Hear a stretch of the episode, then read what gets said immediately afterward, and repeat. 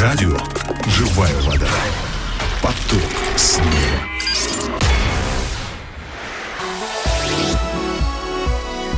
Дорогие друзья, здравствуйте, с вами Агапа Филипп, и сегодня вместе с вами я хотел бы поразмышлять над отрывком из Писания. Это книга пророка Исаи, 53 глава, 5 стих.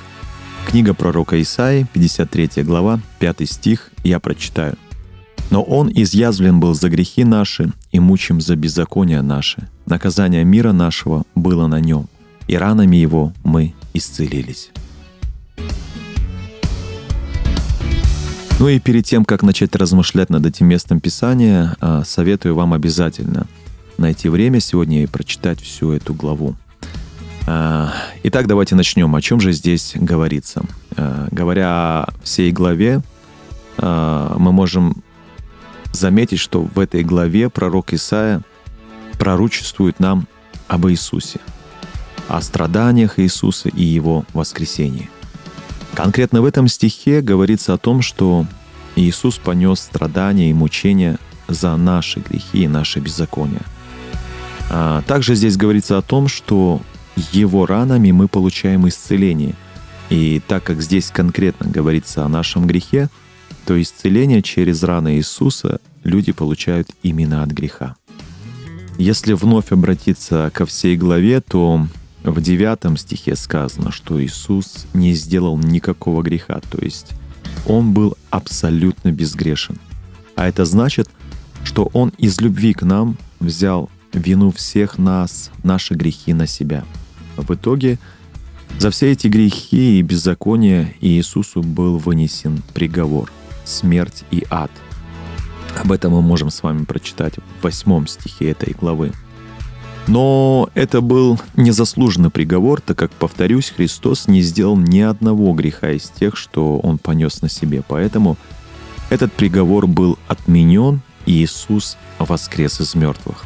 Об этом можно прочитать в 10 стихе, ну и в этом же 10 стихе сказано, что после своего воскресения он увидит потомство долговечное, то есть это говорится о верующих в Него. Благодаря жертве Христа – верующим в Него э, прощены э, все грехи. Э, и также отменен приговор вечной смерти в аду. Поэтому они будут жить вечно вместе со Христом. Ну а в первом стихе этой главы говорится о том, что только верующим в Иисуса откроется мышца, то есть сила Господня. То есть все эти обещания, прощение грехов, вечная жизнь, что опять же, повторю, может сделать только сила Божья, получают верующие в Иисуса.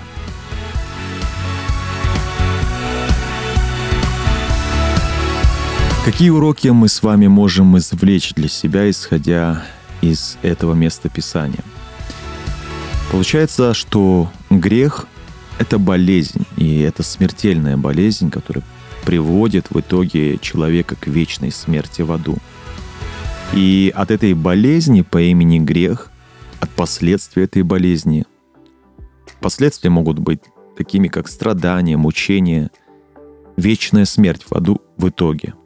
Так вот, вот от всех этих последствий вообще от этой болезни может исцелить только Иисус. Ну и также говоря о воскресении Иисуса, верующие во Христа может смело надеяться на то, что воскресение Христа — это и Его воскресение. Если я верю в Иисуса, то я один из, там, из того самого потомства, о котором сказано в 10 стихе, кого Иисус узрит в вечности своими глазами. И это не может не вдохновлять. А, исходя из стихов с 1 по 5 этой главы, мы можем узнать о том, кто такие неверующие. Это те люди, которых не привлекает Христос. Это те люди, которые презирают и умоляют Христа. Это те люди, которые отворачивают свое лицо от Него и ни во что ставят Христа в своей жизни. Так вот, исходя из этого, мы должны понять, кто такой верующий, и верующий ли я, и в чем моя вера во Христа должна проявляться – я делаю такие выводы, что моя вера во Христа должна проявляться, во-первых, в любви к Христу. А это смирение перед Ним и послушание, полное послушание Ему. Во-вторых, моя вера во Христа должна проявляться в прославлении и хвале Христа всем моим образом жизни. Ну и в-третьих, а, моя вера во Христа должна проявляться в почтении и уважении и каждодневном обращении к Иисусу через молитву и Слово Божье.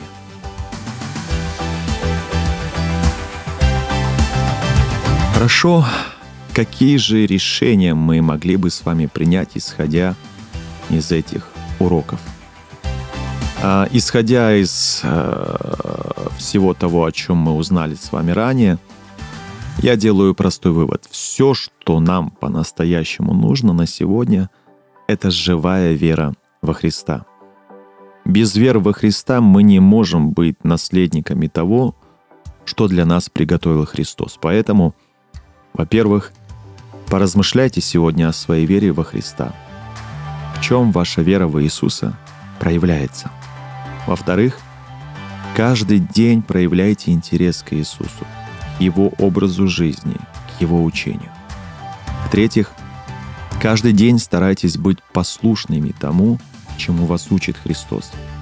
В этом будет проявляться ваша хвала и любовь к Нему. Да, мы не сможем достичь абсолютного совершенства, пока живем на этой грешной земле, но мы можем каждый день склоняться в смирении у ног Христа, учиться у Него, просить прощения, когда это необходимо, учиться у Него любить и прощать и так далее. Самое главное — ни в коем случае не отворачивайтесь от Христа. Только в Нем прощение, оправдание, исцеление, любовь и вечная жизнь. Будьте сами истинным учеником Христа и помогите другим стать такими же. Еще раз найдите время, поразмышляйте самостоятельно над этим местом Писания, над этой главой и примите решение, исходя из тех уроков, которые вы лично получите от Иисуса. Ну и найдите, пожалуйста, возможность поделиться этим словом сегодня с кем-нибудь. Ну и в завершение я хотел бы помолиться вместе с вами. Дорогой Иисус, Ты сделал ради нас то, чего никогда не могли бы сделать мы сами. Ты сделал абсолютно все, чтобы простить все наши грехи, оправдать нас и подарить нам вечную жизнь. Только помоги нам не отворачиваться от Тебя. Научи нас иметь не веру в душе, которая чтит Тебя только словами, при этом сердце далеко от Тебя, но Помоги иметь живую веру, которая проявляется в любви к Тебе, послушании, почтении, хвале и смирении перед Тобою. Я верю, что искренне верующий Тебе и в Тебя не судится, но уже перешел из смерти в жизнь вечную. Дай мне, пожалуйста, эту искреннюю веру. Во имя Иисуса Христа я молился. Аминь.